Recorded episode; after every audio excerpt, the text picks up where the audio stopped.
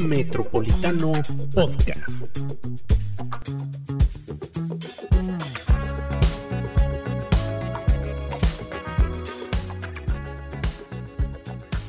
Bienvenidos amigos a una emisión más de Metropolitano Podcast. Bienvenida María Miranda. Hola, gracias por escucharnos.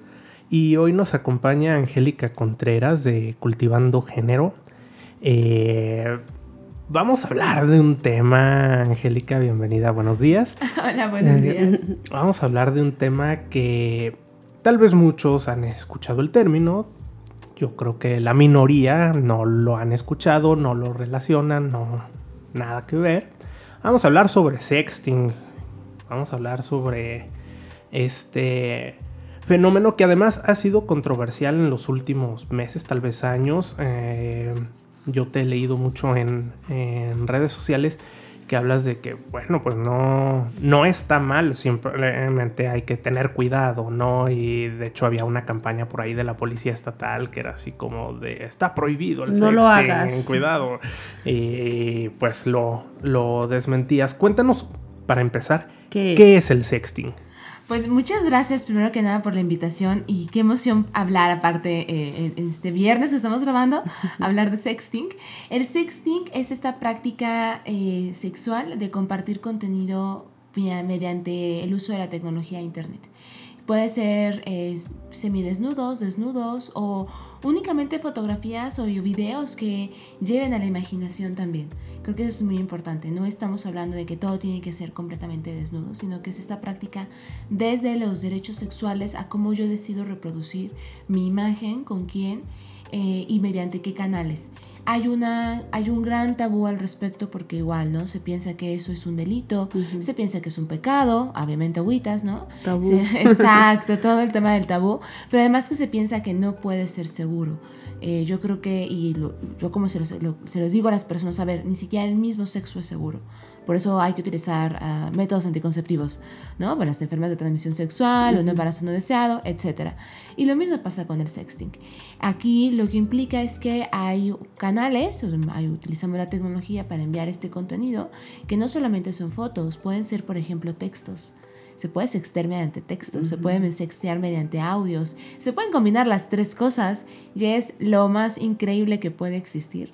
Pero eh, tenemos esta, esta reglita de, bueno, hay que tener las 6C del sexting, ¿no?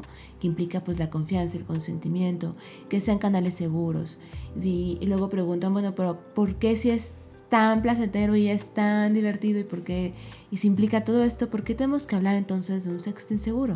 Pues porque lamentablemente eh, estamos hablando de que es contenido de nuestro cuerpo, sobre todo si se mandan fotos. Y en nuestros contextos, que nuestro eh, cuerpo sea expuesto públicamente, tiene una gran carga de tabús. Y en vez de preguntarnos, cuando si ustedes han visto alguna, sobre todo una fotografía o un video donde alguna persona, que su mayoría son mujeres, salen desnudas o semidesnudas, la crítica es hacia el cuerpo que se ve en la, de la foto. mujer. Exacto, nunca nos preguntamos de por qué esa persona compartió esa foto. No, es irnos sobre de la persona que ¿Para, se... ¿Para qué se toma la foto? ¿no? ¿Para qué Claro. la mandas? ¿Para qué la mandas? ¿Para qué hacía eso? Exacto, es como de, bueno, pero pues, si ella quería adelante, más bien la preguntemos por qué la persona que tenía esa foto la comparte. Que en la mayoría de los casos también, a partir de diferentes investigaciones que se han hecho y de lo que hemos visto aquí directamente en Aguascalientes, es que la mayoría son exnovios. Y no es que quiera acusar a los hombres, no. Pero la estadística nos dice, lamentablemente, que la mayoría son ellos en esta situación de expareja que queman a la, a la exnovia porque pues si no va a ser mía no va a ser de nadie. En este conte- contexto también hay de hombres que han sido expuestos. Hay, Eh, pero ¿Cuánto, más o menos, un porcentaje si tuviera? es muy mínimo el porcentaje, la verdad, que son hombres expuestos. Lo que hemos visto, eh, al menos lo que ha llegado directamente con nosotras, es que los hombres que son expuestos, que son, yo creo que en los últimos tres años, con nosotras han llegado unos cuatro casos. Son muy pocos, pero también ahí implica otras cosas, por ejemplo, que no lo hablan por miedo. ¿Cómo van a enterarse que ellos que me están exponiendo? ¿Qué es lo que sucede con los hombres? Ellos más bien, lo que, los casos que han llegado con nosotras son que eh, son contactados por alguna mujer, por ejemplo, trabajadora sexual o alguna mujer con la que contactan mediante lo digital y tienen una interacción sexual desde lo digital, pero los graban. no tienen una práctica segura, los graban o envían las fotos y terminan extorsionándolos, como de no quieres que publique esta foto. Ah. bueno, un caso este famoso reciente es el de Gabriel Soto, ¿no? Ah, por ejemplo, exactamente, que tiene una mala, una práctica. Que sí fue una extorsión al principio. Exactamente, tal cual son los casos que nos han llegado. Y también los que nos han llegado de hombres, pero son más bien de la comunidad LGBT, compañeros de la comunidad, eh, sobre todo gays, que justamente son igual de estas eh, exparejas que eh, los buscan quemar. De, hecho, hay cuentas, nos hemos encontrado cuentas de, de gays con la comunidad LGBT que entre ellos mismos ahí están quemándose. Eh, entiendo que de esta parte nace también todo el tema de la ley de violencia digital y todo este tema. Pero antes de pasar ahí, ¿cuál es la forma de practicarlo de manera segura? O sea, ¿cómo pueden tener la certeza o qué canal sería el pues más adecuado para decir, ok, puedo saber que no me van a grabar, que no después va a salir por ahí mi foto tipo Gabriel Soto y me van a extorsionar. Exacto, creo que es para hacer sexting seguro, y ahora sí que tome nota, lo primero hay que tener la confianza a la persona con la que la vas a estar enviando. Y ahí entra él. Yo sé que esta idea como romántica, mística, ¿no? De a la primera persona que me contacta, no no es lo recomendado porque no sabemos quién es la persona que está detrás y porque además hemos visto mucho en las prácticas, sobre todo de violencia en el noviazgo y con menores, que justamente personas se hacen pasar, es el llamado grooming, personas se hacen pasar por otra persona y luego viene una extorsión o pornografía o etcétera. Entonces hay que conocer a la persona. Yo lo siento por matarles la idea de eh, lo mágico, místico de una persona desconocida, pero sí hay que ser una persona que conozcas. Segundo, tiene que haber la confianza con esa persona. Ya hemos platicado previamente, ya nos conocemos, ya hemos interactuado en otras ocasiones y ok. Y hay que hablar del tema también. O sea, yo creo que algo que no nos han enseñado a hacer es hablar de lo sexual y menos de lo sexual digital. Es como de, mandas la foto, eh, la mayoría de las veces, por ejemplo, es, los hombres mandan la foto del pene y listo. Eso no, eso no es sexting. Eso es mandar una foto ya. O sea, literalmente apenas, apenas está entrando en calor la situación y ya me la pagaste mandándome la foto del pene. No lo hagan, por favor. Hay formas más divertidas de mandar fotos y no directamente. Eh, y tienen que hablar desde los canales seguros. Eso es bien importante, por favor, los canales seguros. Porque eh, WhatsApp no es un canal seguro porque acuérdense que WhatsApp se descargan las fotos en nuestras galerías y en la nube con la copia de seguridad. Entonces la foto va a estar ahí por siempre y, por, y para siempre con la otra persona. Tiene WhatsApp ha implementado una foto de autodestrucción, que la ves nada más una vez. Tampoco mm. es segura. ¿Por qué? Porque pueden hacer captura de pantalla. Sí, la van a ver una vez y la foto no se va a guardar en su teléfono. Pero se hacen una captura. Exacto. Van a, se van a abrir la foto y como no tiene un tiempo, o sea, no es como que dure cinco segundos, no. Puede estar abierta, la pueden tener abierta un rato, hacen captura de pantalla, se la muestran, compañeros, miren la foto que me llegó, ¿no? No. Instagram tampoco es un canal seguro, porque aparte pertenece a la familia de Facebook. Facebook tampoco es un canal seguro. Eh, Instagram tiene también ver una vez la foto. Ustedes cuando mandan una foto desde un chat, tienen esta opción de ver eh, que se guarden con la otra persona, que la pueda ver varias veces y ver una vez. Tampoco porque puede hacer captura de pantalla. Ojo, si hace captura de pantalla porque a mí me ha notificado que me han hecho captura de pantalla. Entonces no me la cuentan, mm. ¿no? Ya eso es un tache, amigo, lo siento, no te voy a mandar fotos, ¿no? Sorry. ¿Cuáles son los más seguros? Después de todos los nos, ¿cuáles sí podemos utilizar? Ah, y Facebook, nada, por ningún lado, nada, ni, ni, no, no, no, por favor. ¿A ¿Cuáles sí? A Telegram y Signal tienen unas opciones de enviar en autodestrucción. ah, pensé que las opciones sexting.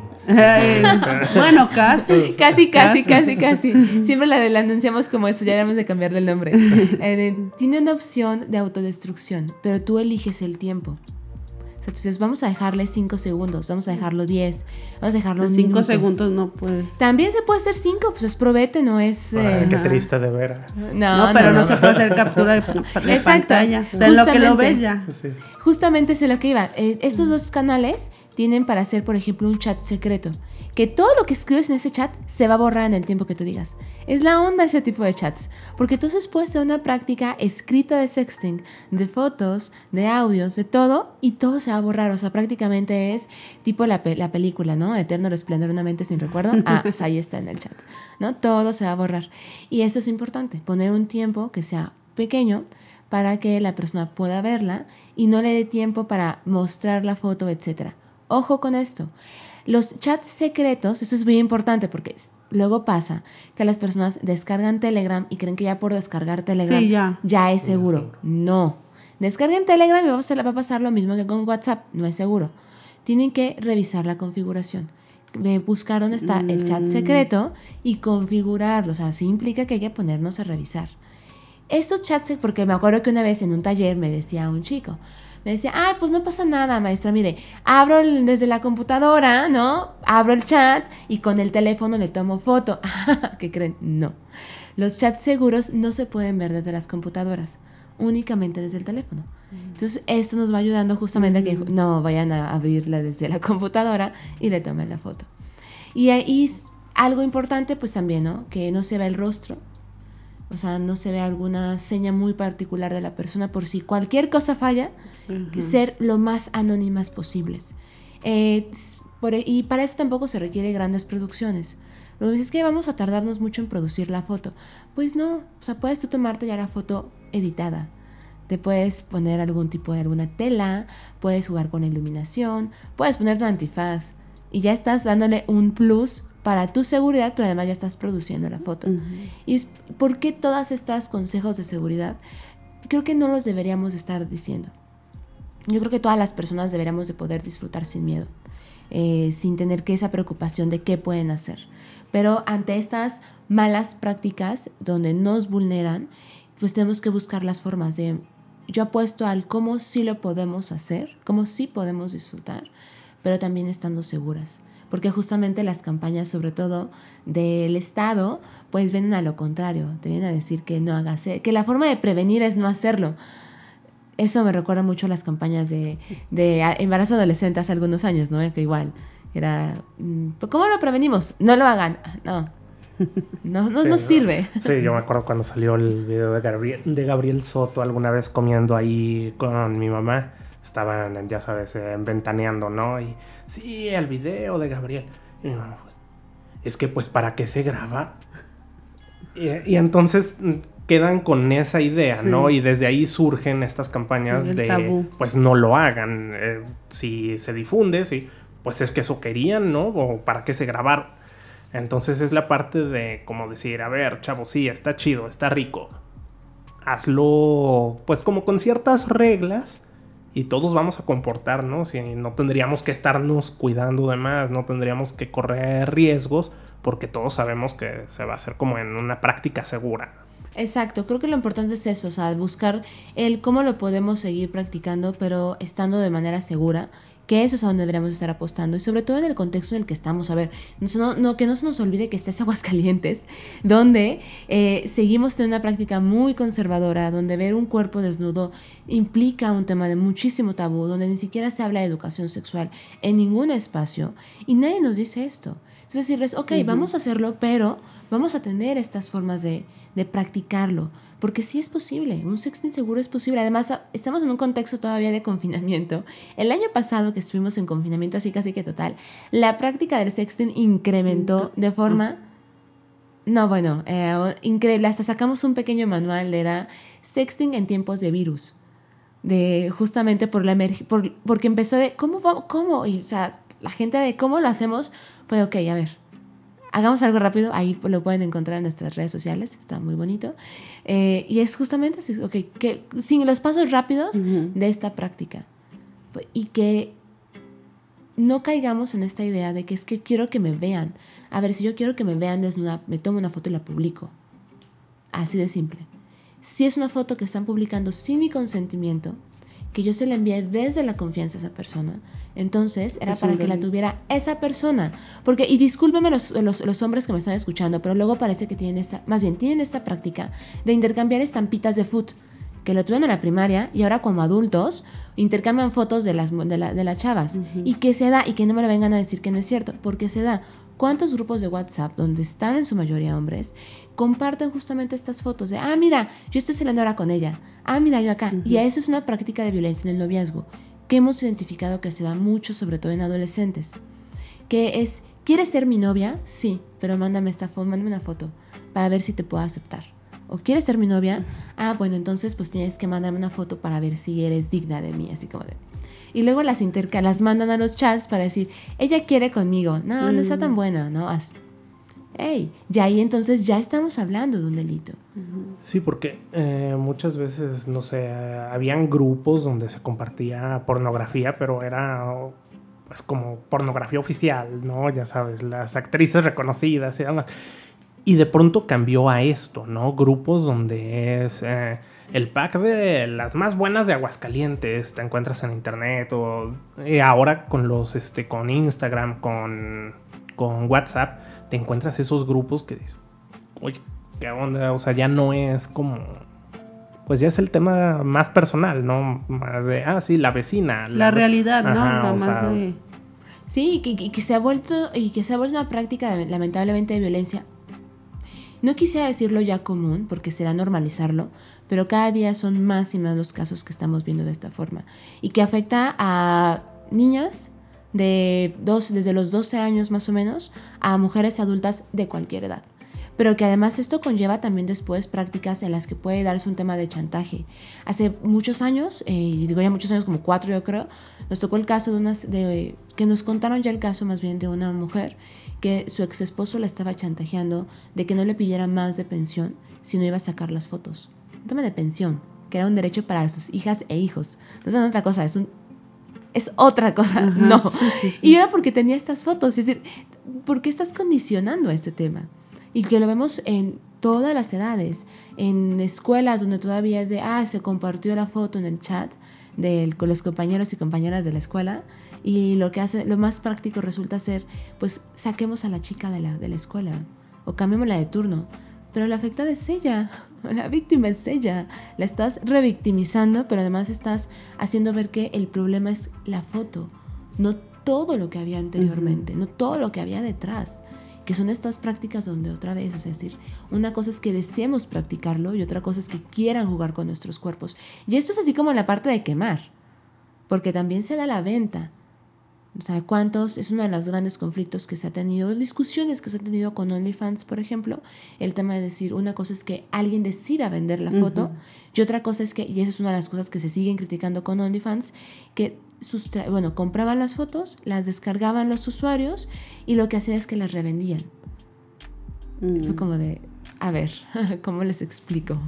Sí, eh, ya, digamos, me matan mi negocio, ¿no? O sea, yo estoy vendiendo mis fotos, quien quiera suscribirse a mi, a mi canal, y de pronto, pues sí, algún usuario que sí se suscribió, descarga, crea otro sitio en donde la sube y pues ahora suscríbanse acá y la ganancia es mía con las fotos de, Claro. de alguien más.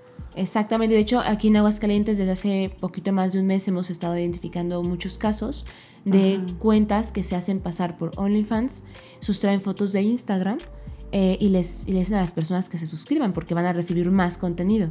Ese es una, son varios hay prácticas de, de- de delitos literalmente porque es uno la suplantación de identidad, dos es un, el phishing que es hacerse de este fraude, o sea te engañan con un fraude eh, y que además pues eh, los estafan porque se suscriben Y no van a recibir No, nada. nada. y no van a recibir nada. Exactamente. Pero pues ahí van, ah, las fotos bien padres, ahí van a suscribirse. Y oh, sorpresa, ya perdieron 10, 100, 200, 400 pesos, pero con tantos... Y como son perfiles que se crean muy fácilmente, pues ¿cuántos perfiles puedes crear al día?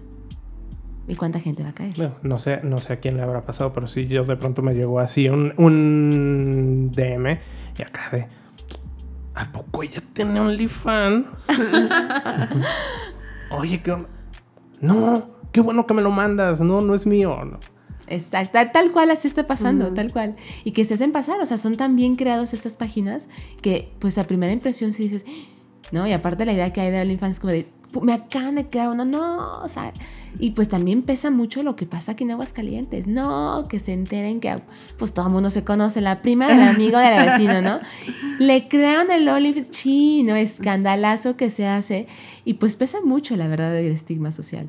Oye, y pues a raíz de todo esto surge también el tema de, la ley para prevenir el violencio, la violencia este, digital. Alguien que está siendo extorsionado o que detecta, oye, pues es que le mandé fotos a mi novio y pues ya tronamos y ahora las está rolando me está chantajeando que pues, se las va a enseñar a sus amigos, las está vendiendo. ¿Qué tienen que hacer?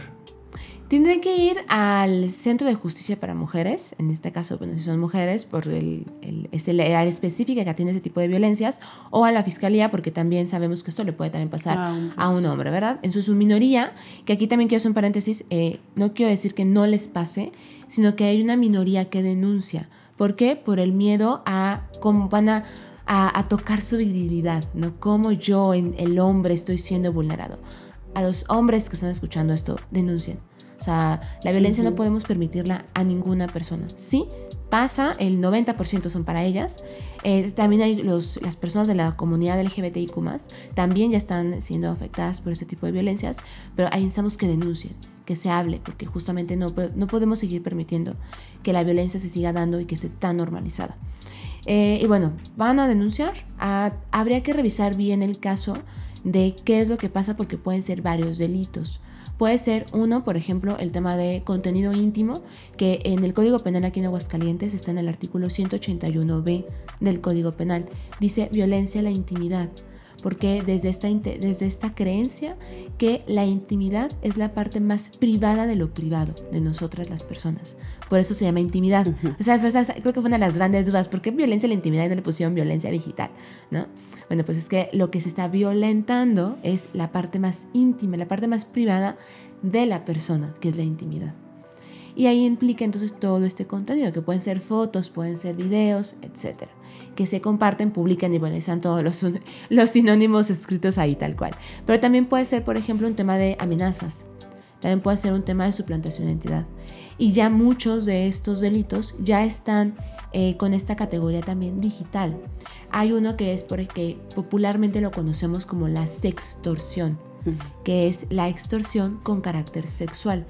Si vamos a denunciar directamente como, ah, es que me están, eh, estoy pasando por sextorsión, eh, es como, es que eso no existe. Pues exactamente no existe en el Código Penal porque está como extorsión. Hay que más bien hacerle. Es una extorsión con carácter sexual.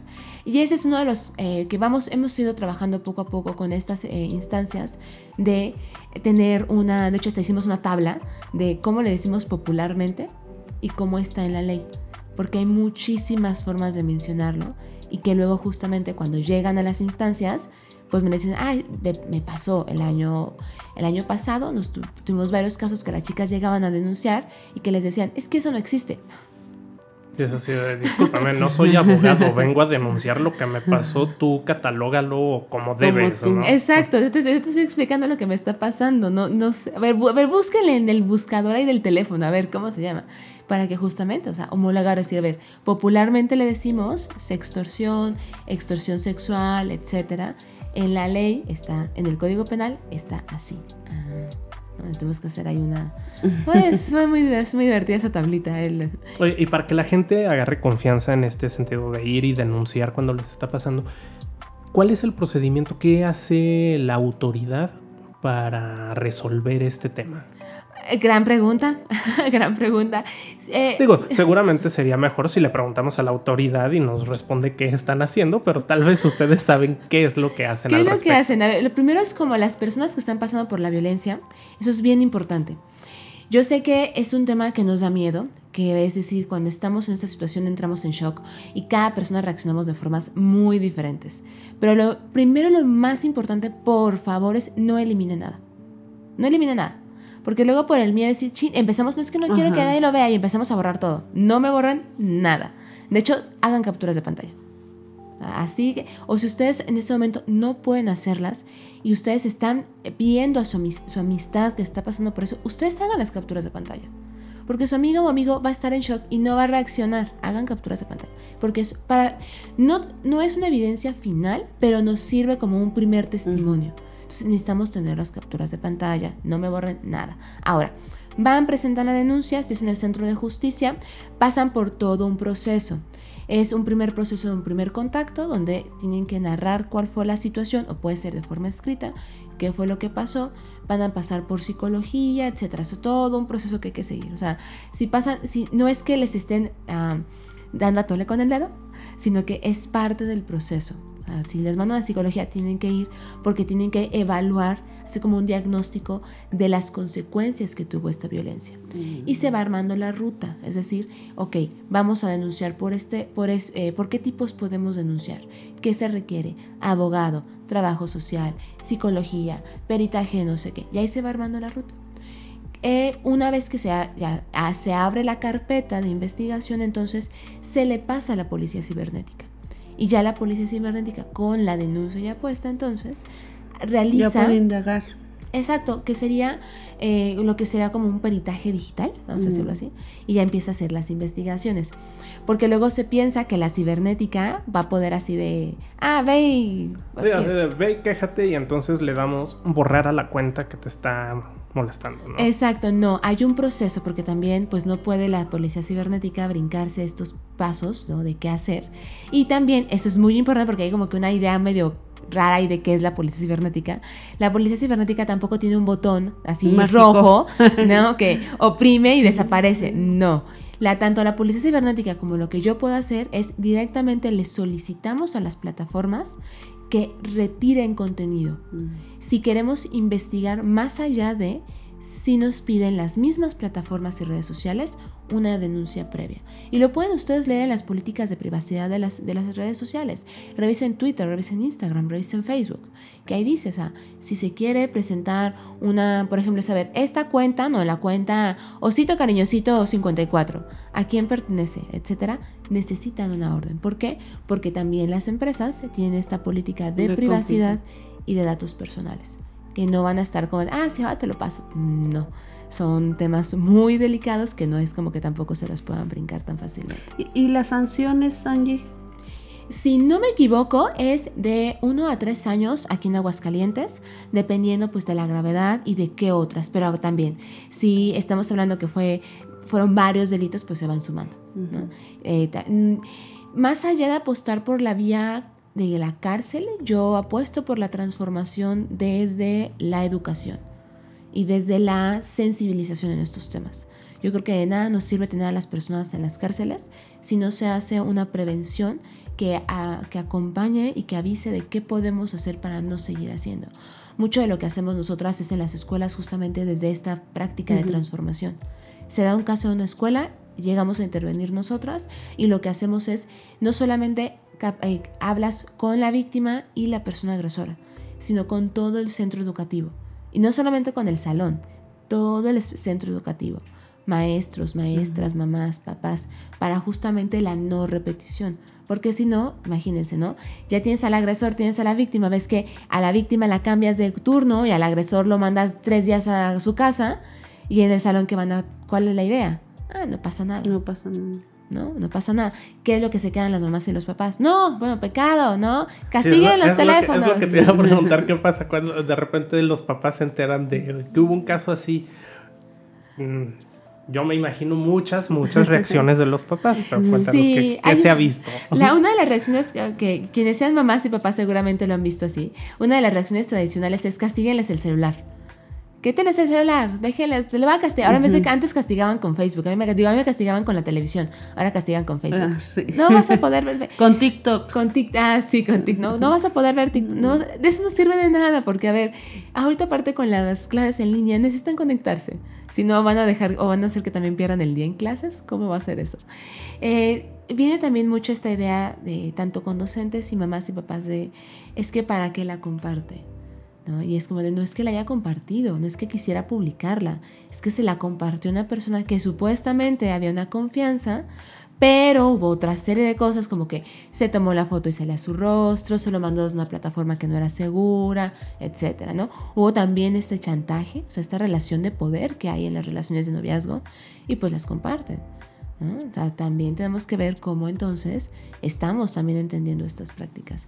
Castigar el celular no es la solución, porque no resuelves justamente el decir no lo hagas.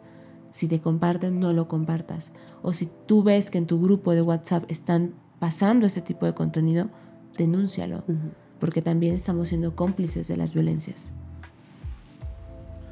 Eh, Angie, pues finalmente, alguien que está siendo víctima de, de estas situaciones, ¿cómo puede contactarlos ustedes para asesorarse y tener algún tipo de acompañamiento?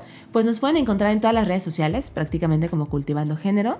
Ahí estamos compartiendo constantemente información, sobre todo cuando vemos que hay algún tipo de práctica que se está dando de manera recurrente, pues luego luego salimos con información para que nos ayuden a difundir y que cualquier persona pueda por ahí accionar.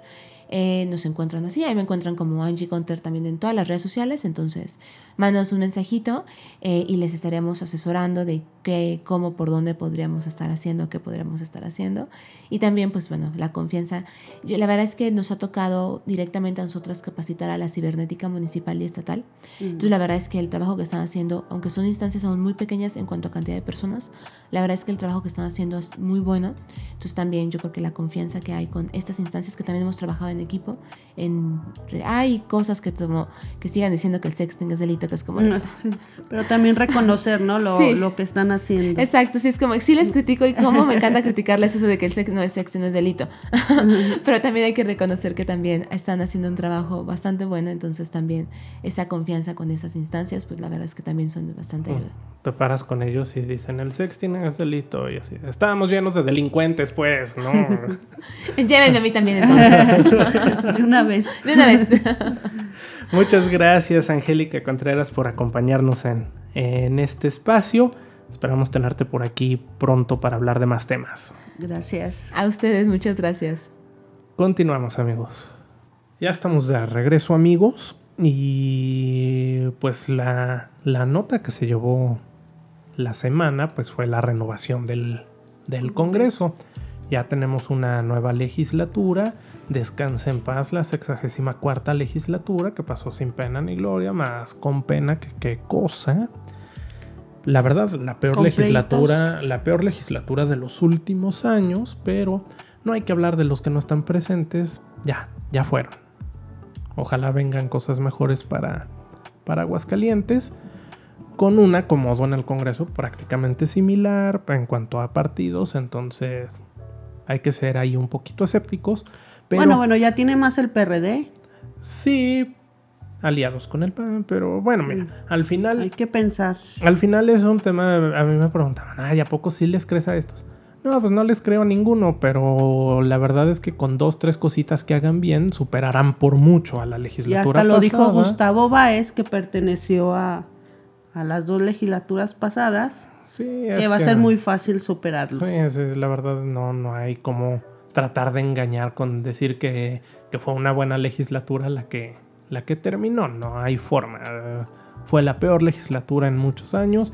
Cada legislatura, al menos desde que estoy en Aguascalientes, me parece que ha sido peor, ha sido peor que la anterior. Y pues esperemos que ahora se rompa la racha y que esta legislatura pueda ser, pues por lo menos mejor que la pasada.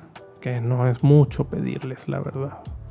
Eh, Emanuel Sánchez Nájera, el coordinador del PRD, decía que una de sus principales apuestas era que los dos palacios, el municipal y el de gobierno, pues por lo menos si no dejaban de pelearse, dejaran de meter al Congreso en sus pleitos, ¿no? Que, que resolvieran ellos y que dejaran en paz al Congreso para que trabajaran.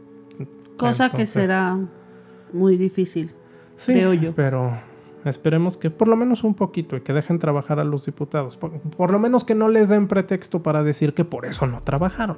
¿no? O sea, que, que puedan moverse por su lado. Algo que destacaría de esta toma de protesta de los nuevos diputados es que hubo una falta. Un diputado nuevo no llegó a su sesión donde oh. empezaba su nueva chamba. Se trata nada más y nada menos que de Juan Luis Jasso, el alcalde de... de Exalcalde. O ah, es que ahí está el tema. Bueno, de asientos. Este. Resulta que estaban pasando lista y no apareció. Y no apareció y no llegó a la toma de protesta.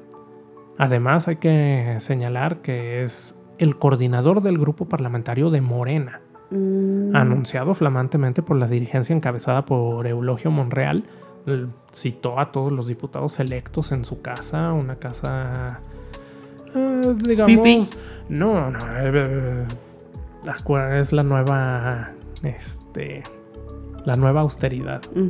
porque pues ellos son muy austeros y pues ya quisieran, ¿no? Bueno, desayunaron ahí y entonces nombraron a, Juan Luis Jasso, coordinador de la bancada de Morena, y pues no llegó a la toma de protesta. Dicen por ahí que todo se debió a pleitos con su cabildo. Al parecer, y es una versión sin confirmar, que no le autorizaron la licencia. Tuvo que solicitar licencia como otros exalcaldes que ahora son diputados, tuvo que solicitar licencia para separarse de la alcaldía y tomar este, posesión de su cargo como diputado y que el cabildo no le autorizó la licencia, entonces no podía asumir como, como diputado y por eso no llegó a su, a su toma de protesta. Ya será en las próximas semanas de confirmarse, de confirmarse el caso si fue lo que sucedió. Bueno, el el 14 de octubre termina la administración municipal y, podrá. incorporarse a, los trabajos de la 65 legislatura. Ahora habrá que ver pues, si se trata del coordinador de los diputados de Morena en estas semanas clave para la definición de las comisiones, de las comisiones pues no sé cómo habrán de, de negociar si no tienen a ese diputado pieza clave en su en su bancada.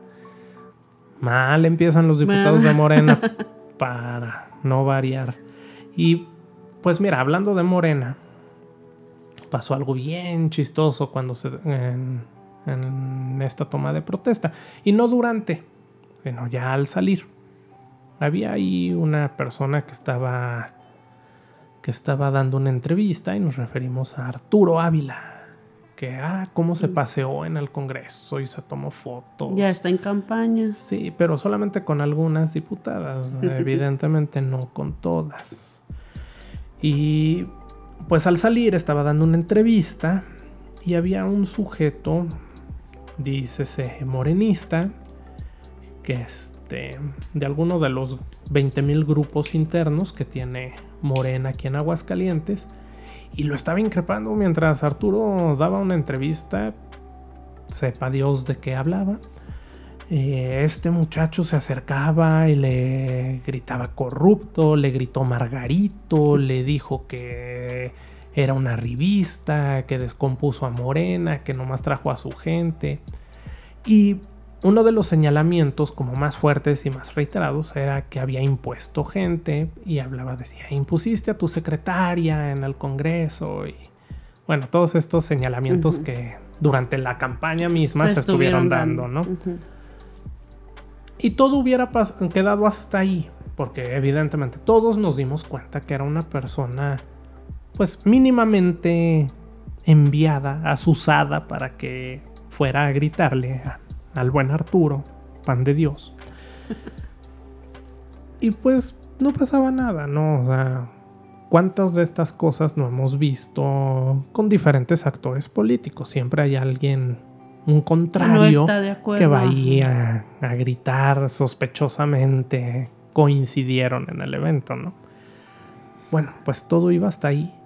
Pero Arturo se regresó a contestarle, Arturo no ha aprendido nada, nada, nada. Creo que necesita perder otra elección para entender que por ahí no es el camino. Y luego va a decir, no hay quinto malo. Dúdalo. El eterno candidato. Bueno, fue a confrontarlo. Eh, extraoficialmente, tuvimos conocimiento que se trata de un sujeto que ya en reiteradas ocasiones ha estado hostigándolo en diferentes eventos. Sin embargo, pues me parece que si pretendes en algún momento obtener algún cargo, no sería lo ideal. No soy experto en campañas políticas, ni pretendo serlo, pero considero que no es lo ideal andarte peleando con gente en la calle, diciéndole groserías y pintándole dedo, porque aunque ya habíamos dejado de grabar todos los medios que estábamos ahí, al momento de atravesar la calle Madero para dirigirse hacia su domicilio en Allende, eh, le pintó dedo así a media calle a Alférez y al muchacho este. Una cosa, pues, que no, no o sea, no nos espantamos, ¿no? ¿no? será ni el primero ni el último en hacerlo. Pero creo que si estás aspirando a algo que además no te ha funcionado en los últimos años, pues debieras tener un poquito más fría. de, pues sí, cabeza fría, prudencia y, ay, buenas tardes, señor. Es que eres un corrupto. Eh, buenas tardes, señor. Que le vaya muy bien. Ahorita son ellos, mañana van a ser otros. Te retiras su personal de seguridad tuvo que llevárselo a él, a él. O sea, ni siquiera trataron de intervenir con el muchacho que le gritaba. No, no, no. Se llevaron a Arturo, ¿no? Así como, como conociendo cómo acostumbra a reaccionar. o algo así su jefe, dijeron, mejor vámonos, ¿no? Este, se llevaron a Arturo. Entonces sí dio ahí un show medio deplorable afuera del, del Congreso. Y digo, pues ahorita no se trata más que de un empresario con hay algunas aspiraciones políticas, aunque había dicho que ya no y así, pero... ¿Pero ya es morenista? Pues según yo sigue en el mismo estatus que estaba. Aunque sí había presentado sus papeles y todo, había hecho su proceso de afiliación, no sabemos si finalmente sí quedó afiliado o no. Pero pues sí es como llamarlo a... Concéntrese, señor. O sea, en buena onda, ¿no? más allá de criticar sus reacciones, así como de, pues si estás diciendo que quieres y te mueves como que quieres, no dejes, no dejes que un error, porque eso sería, es un error ponerte a contestarle ahí a un ciudadano, vamos, la parte del video que tiene este hombre que lo estaba increpando, pues es de un Arturo Ávila eh, insultándolo y molesto. Y por más que después Arturo quiera sacar otra parte, pues la gente se queda con esa idea, ¿no? Entonces, si es así como de, eh, muchacho, cabeza fría, si, si tienes aspiraciones, si quieres llegar a otro lado, pues trata de no caer en esas provocaciones, ¿no? Pero bueno, cayó y nos dio por ahí no, algo, pues algo relevante. Algo relevante que contar del día de la toma de protesta de los nuevos diputados.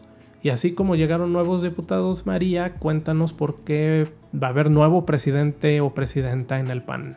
Ya, ya van a empezar. Bueno, todavía la convocatoria no la han presentado, pero ya hay por lo menos dos aspirantes que se ven fuertes. Uno, Javier Luébano, quien fue alcalde de, Calvillo, y el otro, un conocido panista, reconocido Alfonso Jurado. El buen Poncho Jurado y Javier Luevano, exdiputado federal, por cierto, acaba de, terminar también su, también, su encargo en, en, la Cámara de Diputados. Después de que Gustavo Báez, que sí iba, que no iba, que sí lo querían y luego los otros no lo quisieron y al final pues ya, dijo que mejor ni busca la reelección, ¿verdad? Que va a buscar temas personales hay con empresas familiares. Aquí, aquí estuvo pasando la elección y nos contaba más o menos de, sus proyectos personales y ya estaremos visitando alguna pizzería. Eh. Por ahí.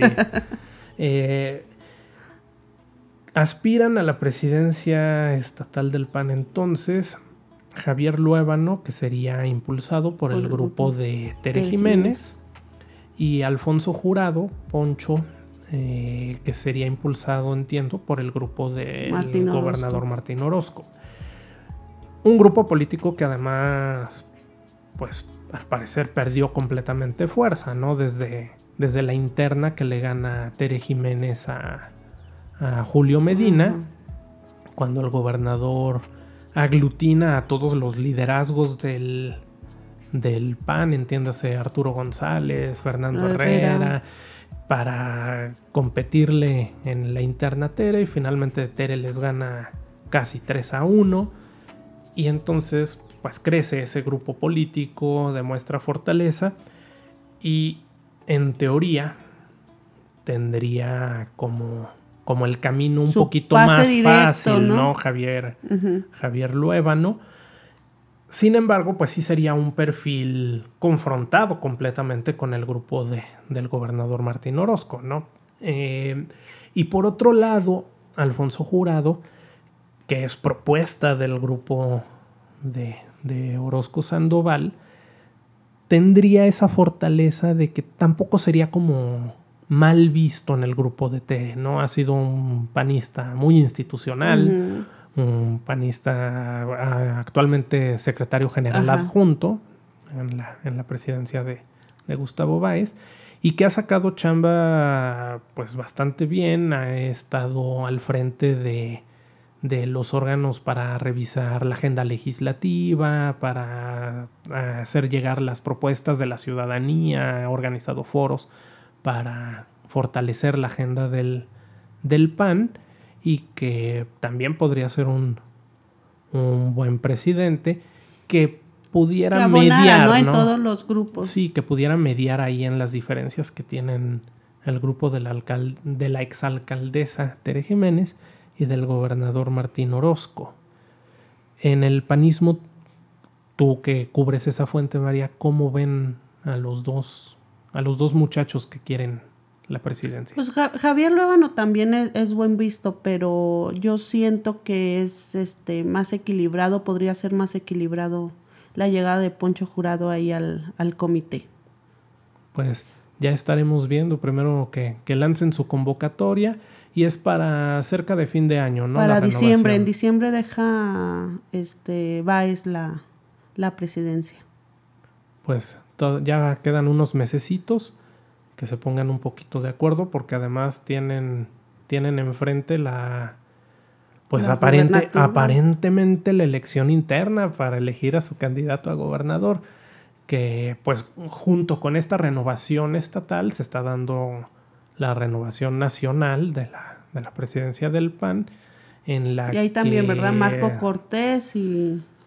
Ay, pues mira, todo apunta a que va a ser otra vez Marco Cortés y hay muchos panistas inconformes, pero al parecer no son tantos como para apoyar a otro candidato que pudiera quitarle la presidencia a Marco Cortés.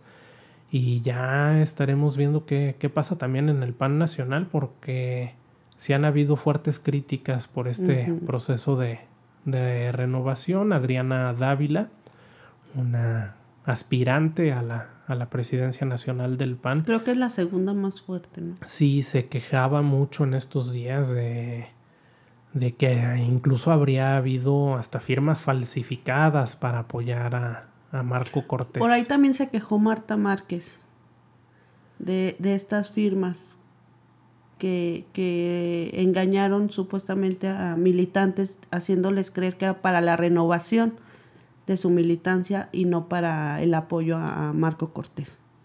Pues esas prácticas que en todos los partidos se dan, ¿verdad? Porque uno estaba acostumbrado a que las veíamos en el PRI, pero todos los partidos aprendieron esas mañas y ya se ve complicado quitárselas porque dicen que chango viejo no aprende maroma nueva. Así es.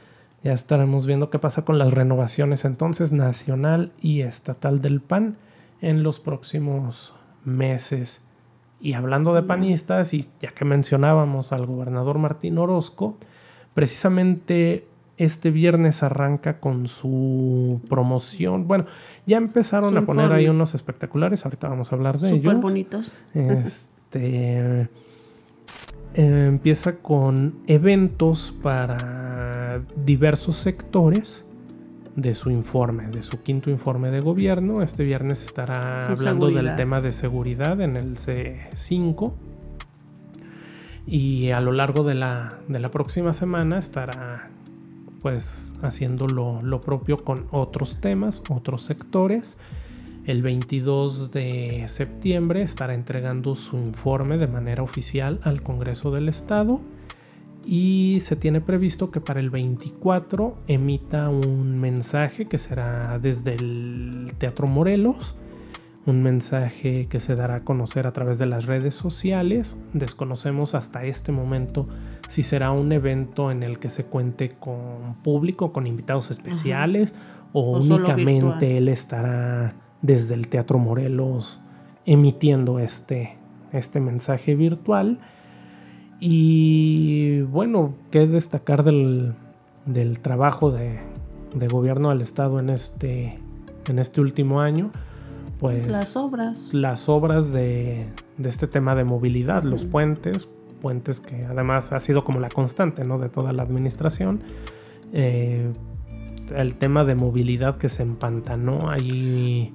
Hay un tema un muy importante que, que también el, el- no tocamos en el Congreso, que, que ya dijo el gobernador que no va el complejo turístico en Tres Centurias, que también era como algo con lo que él quería terminar su administración y parece ser que ya no le va a dar tiempo y por eso lo, lo va a dejar Lo ahí. deja ahí, pero bueno, yo no sé. Es un tema que evidentemente gobierno del estado no iba a construir un hotel y no iba a construir un centro comercial. Había inversionistas, eh, iniciativa privada que está interesada en tener un hotel y en tener un, un centro comercial. Así que eso de decir que el proyecto no va, pues a lo mejor se- lo que quiso decir es que Los no le va a tocar, que no le va a tocar a él. Pero, pues, o habrá convencido a los inversionistas de, oigan, mejor en el Tres Centurias. No, yo creo que ellos están puestos para hacer su, su proyecto. Pues las Ah. obras siguen. Digo, Las se, se obras sigue siguen y el, y gobernador todo. dice que es un tema como de servicios Ajá. públicos y que drenaje y todos los vecinos dicen que es para construir este complejo y está ahí medio turbio el, el asunto de lo que sucede en Tres Centurias, ¿eh? porque no, no, no hay claridad de qué es realmente lo que están haciendo. Sí quiero reconocer el trabajo que hicieron este, en la, la Universidad de las Artes, los chicos de, de teatro, esta manifestación que lo hicieron a través de una obra de teatro, como para concientizar este, que es su espacio y que ellos no quieren ceder su espacio a, a otras, este, pues a inversiones eh, meramente turísticas y no culturales. Híjole, pues mira, yo te diría que la verdad es que el proyecto que en su momento se presentó con un hotel, un centro comercial y todo, pues es que es funcional, beneficia, por supuesto, a los a la iniciativa privada que va a invertir ahí, no dan paso con- sin guarache, pero beneficia a toda una ciudad, o sea, hay tema de empleo, hay tema de servicios, de esparcimiento. Y evidentemente el temor de los estudiantes es que los vayan a reubicar. Pero es que también es por falta de información. Gobierno del Estado no ha sabido es. vender lo, lo que, lo que hace, lo, lo- sus Y proyectos. mira, más allá de vender las partes buenas, pues por lo menos informarles, ¿no? O sea, la Universidad de las Artes pertenece al Instituto Cultural de Aguascalientes. Lo más fácil del mundo es que gobierno del Estado pudiera decir, ok, a ver, tranquilos estudiantes, no se les va a mover porque el proyecto es así, así, así, así. Acá pero va a estar no- el proyecto. Pero como no hay información, parten desde El miedo. desde el miedo y los rumores, ¿no? Y, el- también los vecinos que no, y es que si construyen un hotel se van a este los cimientos de nuestras casas se van a deteriorar y, y no hay alguien que vaya y explique que no va a pasar eso.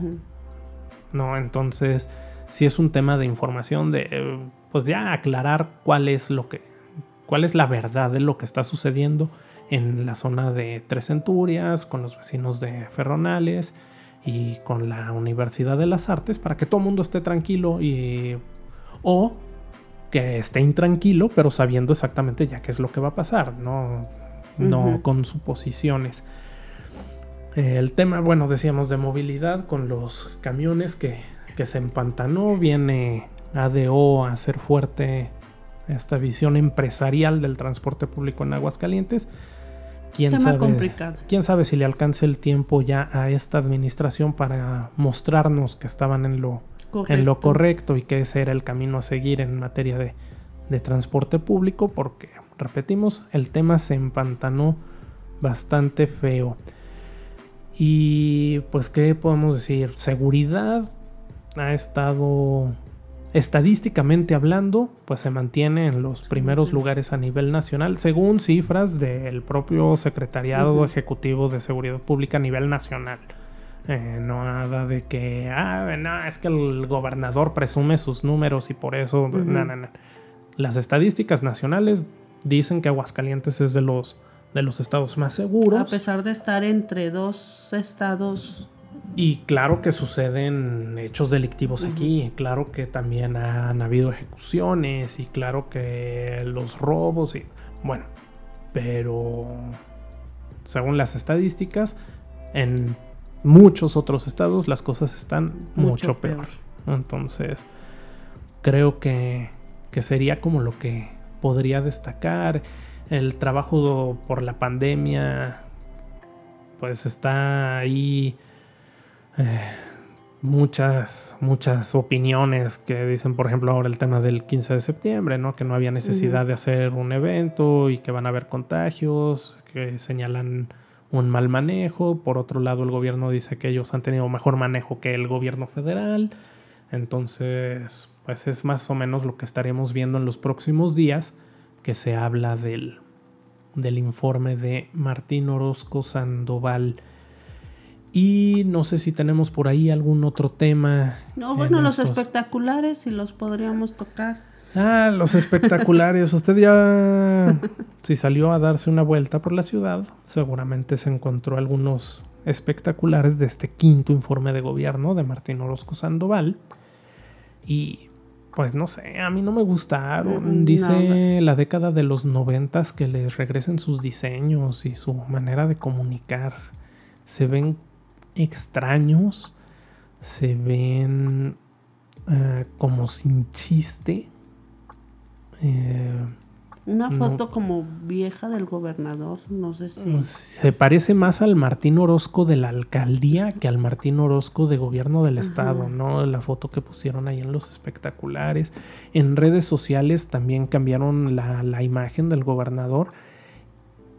Y no, no se ve mal, o sea, es una buena fotografía, pero me extraña que es una imagen que no habían utilizado, que no se había explotado del gobernador. es una imagen eh, como demasiado amable, muy fresca, un tanto juvenil, que no es la imagen que venía manejando el gobernador, como más seria, más de orden, de, de fuerza.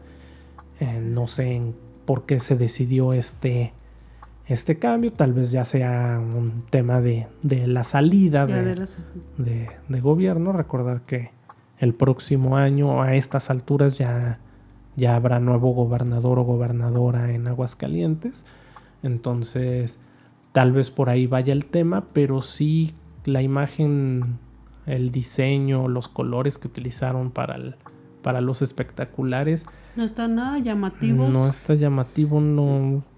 Iba en el No carro con, con una persona y me, sí me dijo, pues ni se ve nada, no se entiende nada de lo que dice el espectacular.